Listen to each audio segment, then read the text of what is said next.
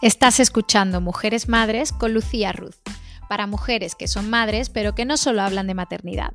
Sin juicio, sin culpa, sin filtro, recalienta tu café y disfruta de un nuevo episodio de Mujeres Madres. Bienvenida.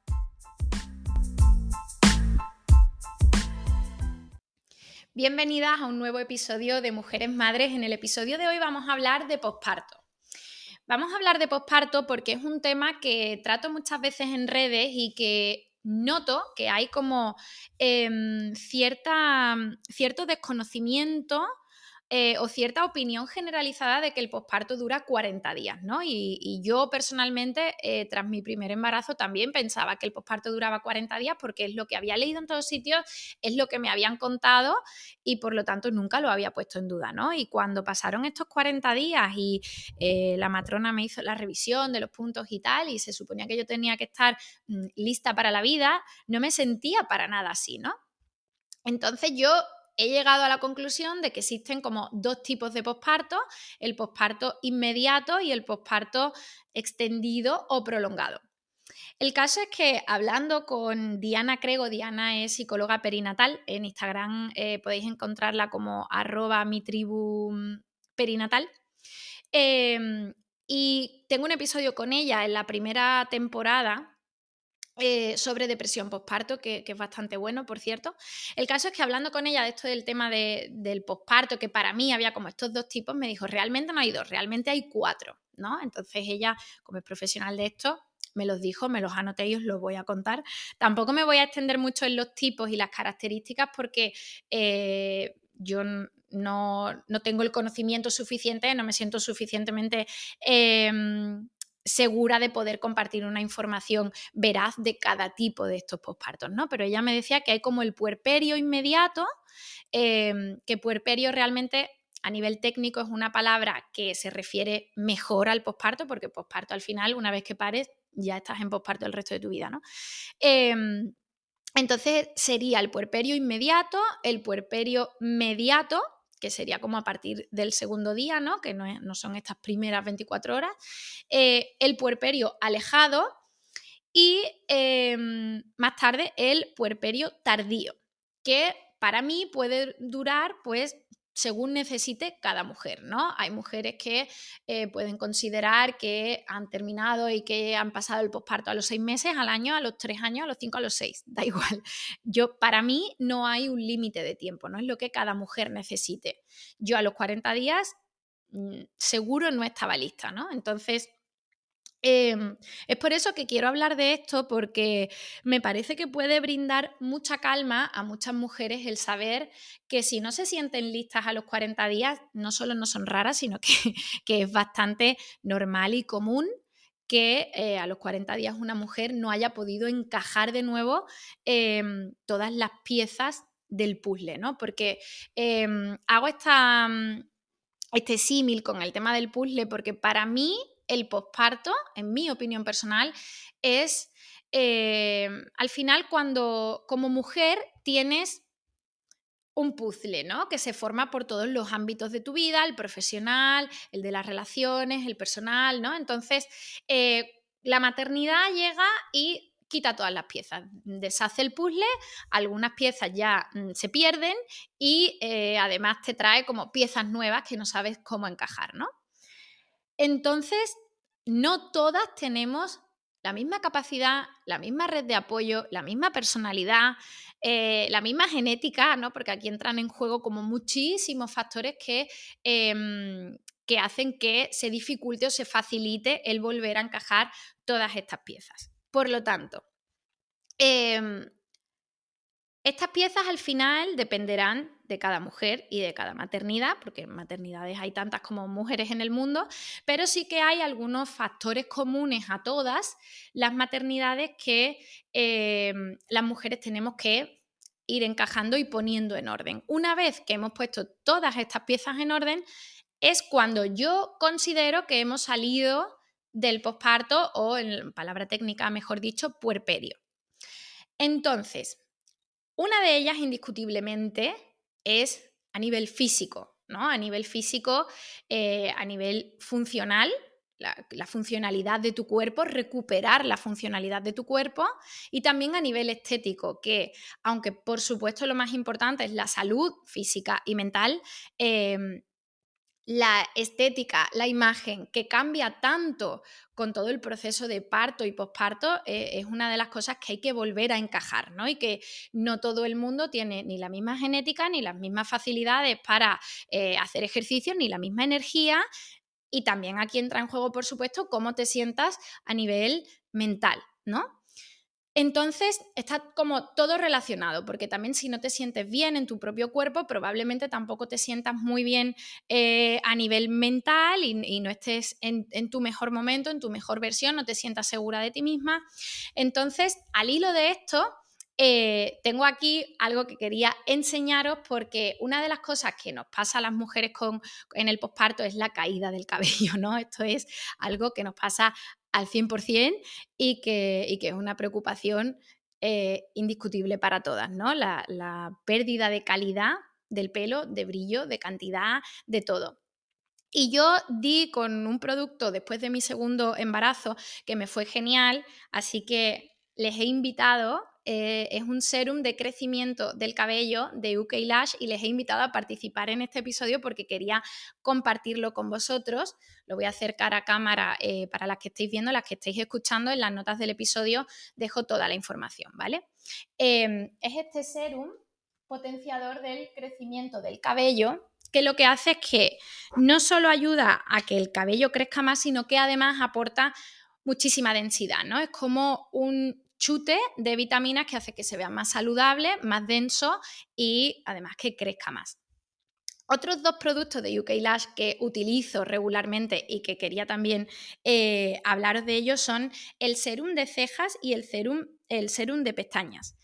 Ambos en unos 25 días ya se notan los resultados y lo que hacen es potenciar el crecimiento, ¿no?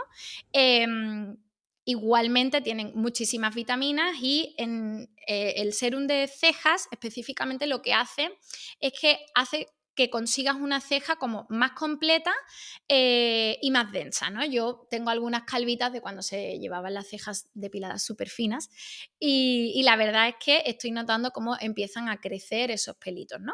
Y el serum de pestañas hace que tengas unas pestañas pues más largas, más densas y también más sanas. Que sobre todo para mí esto ha sido un tema importante también porque muchas veces el no tener tiempo de maquillarme y tal y verme las pestañas más largas y más densas, me ayuda como a, darme sensación de mejor cara, ¿no? Que, es una cosa que no sé si os pasa cuando te estás maquillando y, te ves y dices, ya me he maquillado, pero me falta algo y lo que te faltaba era la máscara de pestañas, ¿no? Que es como lo que da el toque. Unas buenas pestañas hace siempre muchísima mejor cara. Eh, dicho esto, os dejo en las notas del episodio toda la información de UK Lash para que le echéis un vistazo. Em, y continúo hablando del tema de la imagen, ¿no? que, venía al hilo un poco de, todo esto que estamos hablando.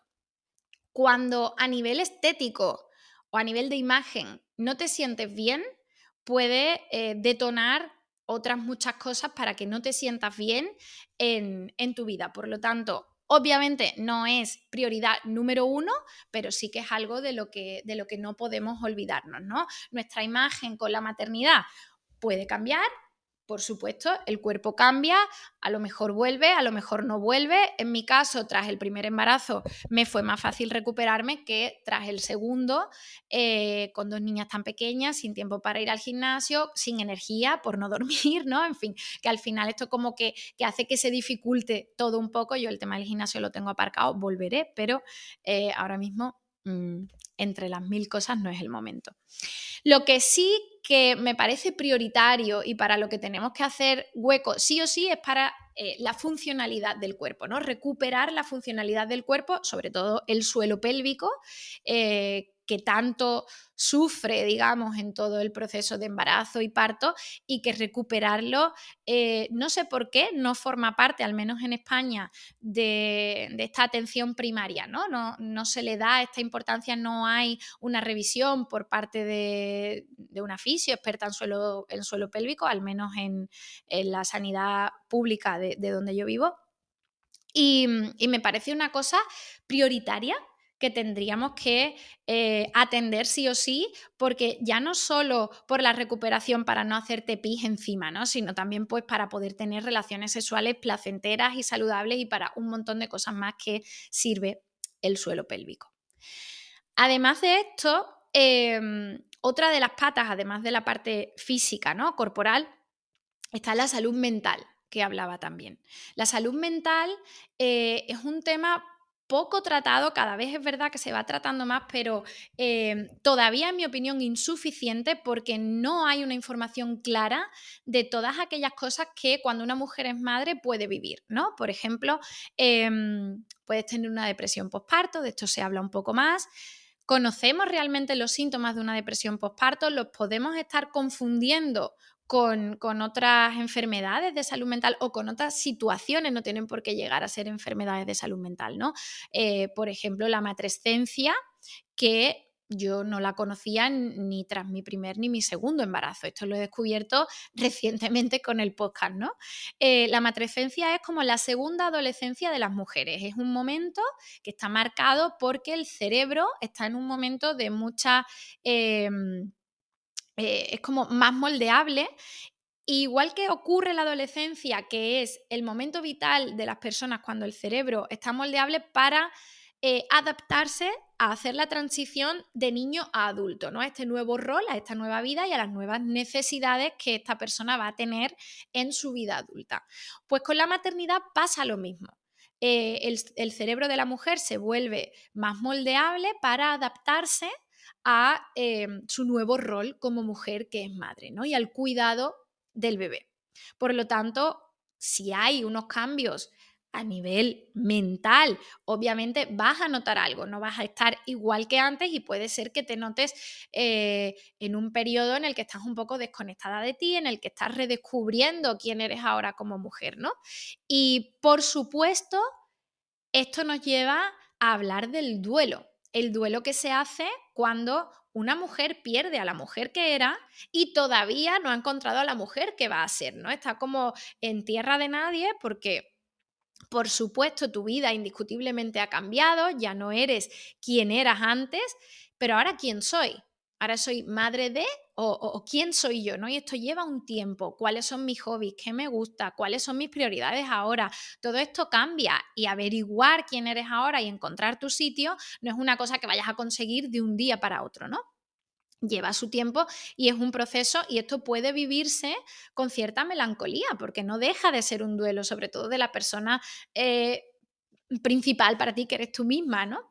Entonces, em, podemos llegar a confundir duelo con eh, depresión postparto o con cierta melancolía, que es normal porque al final eh, tu vida ya no va a volver a ser igual, ahora hay un ser humano que depende de ti y esto es una carga de, responsabilidad que viene acompañada de, muchos miedos también, ¿no? y, aunque envolvemos la maternidad como sociedad en, un halo de arcoíris y unicornios y todo es bonito y maravilloso y un amor profundo. Y hay una parte de esto que es cierta, luego también es verdad que, puede haber cierta melancolía, ¿no? Que la maternidad puede venir acompañada de esto y se habla menos, pero también es normal y no por eso eres peor madre, mm, quieres menos a tu hijo o lo estás haciendo mal, para nada. Todo es válido y cada una tiene sus tiempos, sus procesos y si le damos normalidad hablándolo en espacios como estos, yo creo que nos hacemos un favor a todas. Dicho esto de la salud mental, que bueno, me encantaría poder profundizar mucho más, pero lo que pretendo en este episodio al final es tocar como todas estas piezas del puzzle del posparto para darle visibilidad y brindar calma al tema. Em, hablábamos del cuerpo, hablábamos de la salud mental. Eh, también es importante que hablemos de las relaciones interpersonales, como una mujer cambia probablemente de entorno, como em, la crianza puede ser a veces muy solitaria, aunque no tengas ni un minuto para ti, porque está siempre eh, acompañada por, una miniatura que va detrás tuya hasta, hasta el baño, ¿no? Pero puede ser muy solitaria porque en ocasiones el círculo social cambia. Esta tribu eh, que creemos todas que vamos a tener, a veces no la tenemos y, esto es bastante común porque puede ser que sea eh, la primera de tu grupo de amigas en ser madre y las demás pues todavía no lo entienden, están en otra cosa y tú te sientas un poco apartada o que lo estás viviendo en soledad, ¿no? Em, entonces todo tu entorno puede variar, la manera en que te relacionabas con tu pareja también cambia porque ahora habéis creado un, si, hablamos de una familia eh, biparental, ¿no? Porque también puede ser que sea una familia monoparental, pero si es una familia biparental, la, pareja sufre una transformación y hasta que en la pareja también se vuelve a encajar, oye, ¿quiénes somos ahora como, como pareja? Eh, pues esto también lleva de un proceso que no es para nada fácil. Entonces, eh, volver a encajar tu lado de relaciones interpersonales, tu relación contigo misma, tu relación con tu cuerpo, las relaciones íntimas que también cambian muchísimo, eh, que ya no depende solo de la otra persona, sino tu cuerpo ha cambiado tanto que probablemente a nivel íntimo, a nivel de relaciones sexuales con tu pareja y contigo misma, lo que te gustaba antes puede que no te guste ahora. ¿No? Al final hay, hay zonas de tu cuerpo que antes eran eh, zonas erógenas, zonas de deseo, como el pecho, y si ahora estás amamantando, probablemente lo último que te guste es que tu pecho forme parte de... Mm, ¿no? Que, sea considerada como, como una zona em, de deseo sexual porque para ti es eh, la herramienta de alimentación de tu hijo, ¿no? Entonces, hay ciertas cosas que cambian o que pueden cambiar, no en todos los casos, por supuesto, y, que hay que conocerse a una misma, hay que escucharse, pasar tiempo con una misma, eh, darle normalidad a todo lo que nos pasa para luego poder también plasmarlo en las otras relaciones y en otros ámbitos de nuestra vida. Y eh, otra parte que a mí me parece súper importante y que para mí en el posparto ha sido la más difícil de encajar es esta disonancia en la que vivimos las mujeres que ahora somos madres, nuestra generación. ¿Por qué? Vivimos en una disonancia entre em, lo laboral y la familia, ¿no? La crianza y lo laboral. ¿Por qué? Porque hemos crecido en familias con roles de género tradicionales pero a la misma vez formamos parte de la generación que ya se ha educado en la igualdad de derechos, ¿no? que ya nos han hablado de igualdad de derechos. Por lo tanto, eh, nos hemos creído que íbamos a poder acceder a puestos de trabajo y tener una carrera profesional exitosa como tenían nuestros padres, que representaban, no en todos los casos de todas las familias, pero generalmente, eh, que representaban eh, la figura proveedora, ¿no? Eh, el trabajo fuera, el éxito del trabajo fuera y, proveer económicamente a la familia. Pero también hemos crecido viendo cómo la mujer eh, criaba y era la cuidadora, ¿no? Y encarnaba el rol del cuidado. Entonces nosotras pensábamos, puedo ser, trabajar como mi padre y criar como mi madre por simplificar mucho el discurso, ¿no? Claro, ¿qué pasa cuando llega la maternidad y llega la conciliación que no existe o al menos yo no la conozco eh, y vemos que, tenemos que renunciar a ciertas cosas, que tenemos que reducir el tiempo que le dedicamos a ciertas cosas o que cambian nuestras prioridades. El otro día puse, puse en Instagram una caja de preguntas para que me contaseis cómo había cambiado vuestra carrera profesional con la llegada de la maternidad. Y es tremendamente triste, pero puedo resumirlo en excedencias, reducciones de jornada, despidos, cambio de prioridades, ansiedad, estrés, o sea, no hay eh, una potenciación de la carrera profesional con la maternidad, ¿no? Y, mujeres que han crecido eh, pensando que iban a poder tener una cosa, que han iniciado sus sueños y sus ambiciones profesionales antes de ser madres y que han, han, iniciado una carrera y que luego llega la maternidad, que también puede ser en este sentido muy castradora, em, y que no empodere demasiado, pues a nivel laboral me refiero, pues es una disonancia eh, con el mensaje con el que hemos crecido, ¿no? Y enfrentarnos a esto, pues por supuesto no siempre, no siempre es fácil y es una pieza del puzzle que cuesta muchísimo encajar y que hace que muchas mujeres em, les dificulte encajar también eh, la seguridad sobre sí mismas y su salud mental, porque vivir con ansiedad y estrés es vivir con problemas de, salud mental, ¿no? Eh, al final e, es una, es una realidad. Y por lo tanto, mientras que tengamos que estar preocupadas de cómo conciliar, cómo encajo, cómo llego, no tengo tiempo para mis hobbies, no tengo tiempo para el autocuidado, no tengo tiempo para mí, para alimentar mis relaciones personales. Esto dificultará que vayamos encajando el resto de piezas, ¿no? Y al final, si no puedes encajarla, sigues en el posparto para mí y para mi definición de posparto, ¿no? Porque al final sigues ahí como intentando todavía eh, encontrar tu propia identidad como mujer y eh, te cuesta encajar la maternidad en tu vida sin que tu vida sea solamente la maternidad, ¿no? Porque eh, para mí al menos mis hijas son lo más grande de mi vida, mi rol como madre es el más importante entre todos mis roles, mm, con gran diferencia, pero no es el único rol. Necesito alimentar otros roles.